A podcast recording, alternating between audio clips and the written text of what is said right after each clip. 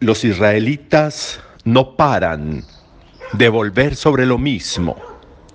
Los israelitas no paran de su cantaleta permanente y continua de protestar y de protestar por lo uno y por lo otro y de protestar por el calor y de protestar por la dificultad del camino y la dificultad porque no hay alimento, la dificultad porque no hay agua, y protestan y protestan y protestan, y con el mismo discurso sobre lo mismo,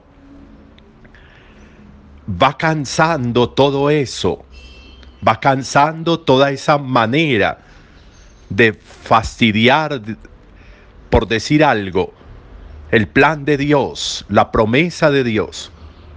E incluso llega un momento de definición de todo ese más de lo mismo, de toda esa cantaleta, de todo ese discurso fastidioso, de nada me gusta, nada me parece. Incluso ese lugar, Meribá, va a marcar para siempre la historia del pueblo de Israel y la historia de Moisés. Porque allí, por la protesta de los israelitas, que también movió movió a Moisés. Moisés se deja mover por esa protesta.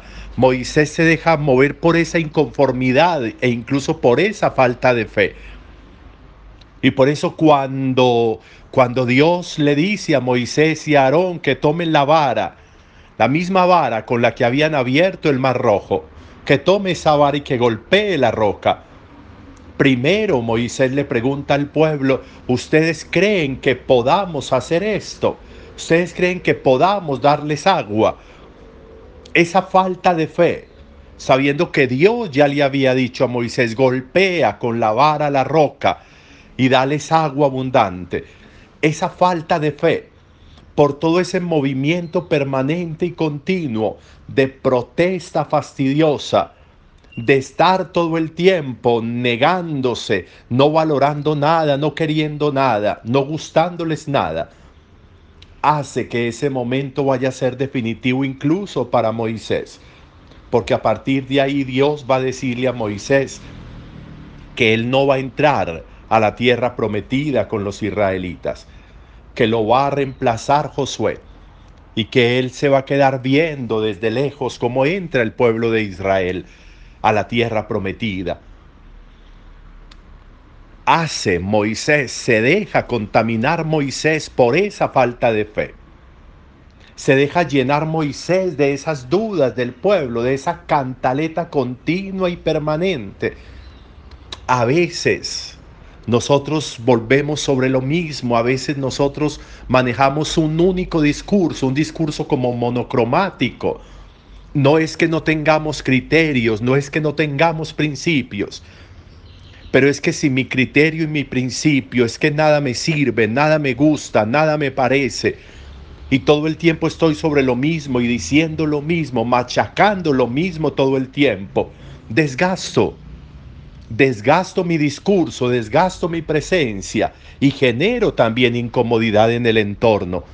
Y eso no está bien, porque eso no evoluciona procesos, eso los detiene o los retrocede.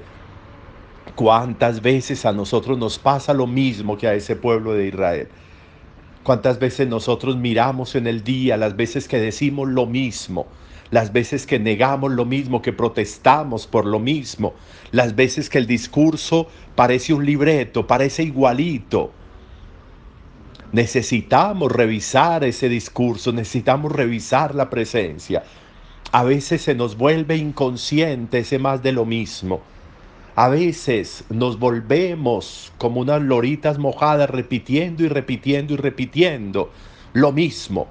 Y lo mismo que es desgaste, que no está bien, que no ayuda y que puede terminar dañando relaciones, que puede terminar haciendo que la otra persona se canse ¿Cuántas veces eh, procesos importantes, relaciones importantes han terminado porque ya no se aguanta el mismo discurso, porque ya no se aguanta la misma posición frente a las cosas, frente a la vida?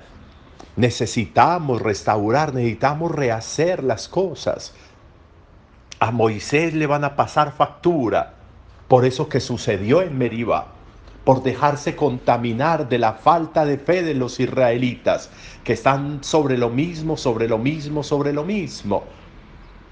E incluso si nos vamos al Evangelio vamos a encontrar en Pedro también que sucede algo similar. Pedro es capaz de hacer profesión de fe en, eh, en Jesús, junto, junto al lago en Cafarnaúm hay un monumento a esa profesión de fe.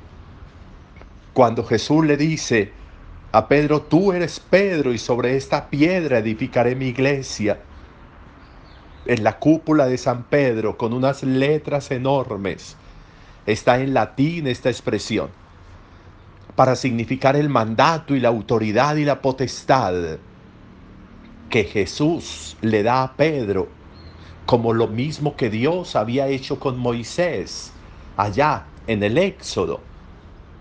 Y aquí Pedro hace profesión de fe.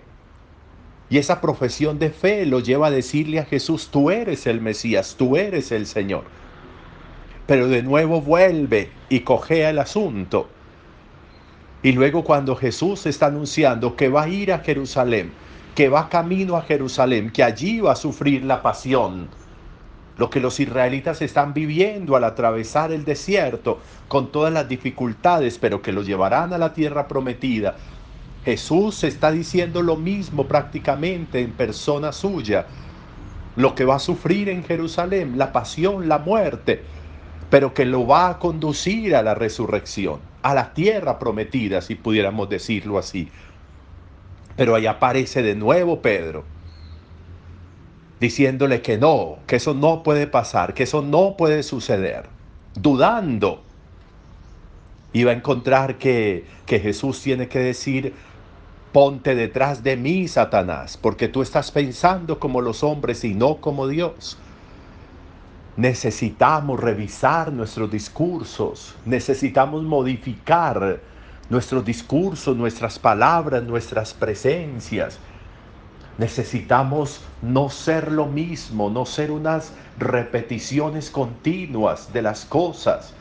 Necesitamos manejar discursos, pero discursos que van evolucionando, discursos que no son fruto de insatisfacciones, discursos que son un aporte a la vida personal, a la vida social, a la vida comunitaria.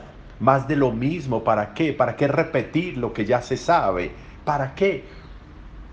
Que sean, que sean insinuaciones, que sean propuestas, que relancen permanentemente la vida. Eso deben ser nuestros discursos, pero no unas cantaletas que se repiten y se repiten y se repiten y dicen lo mismo y más de lo mismo y uno sabe que esta persona ya va a decir lo mismo. No está bien y no habla bien de nosotros. A lo largo del día meditemos en esto y fijémonos en nuestros discursos, fijémonos, en nuestras presencias, fijémonos, en lo que decimos, para que nosotros no nos suceda eso de los israelitas, cómo terminaron allá y cómo Moisés terminó contaminado. Que no nos pase como Pedro, en un segundo elevamos, pero al segundo siguiente bajamos. Hagamos propuestas importantes para la vida. Mejoremos nuestro discurso no más de lo mismo. Buen día para todos.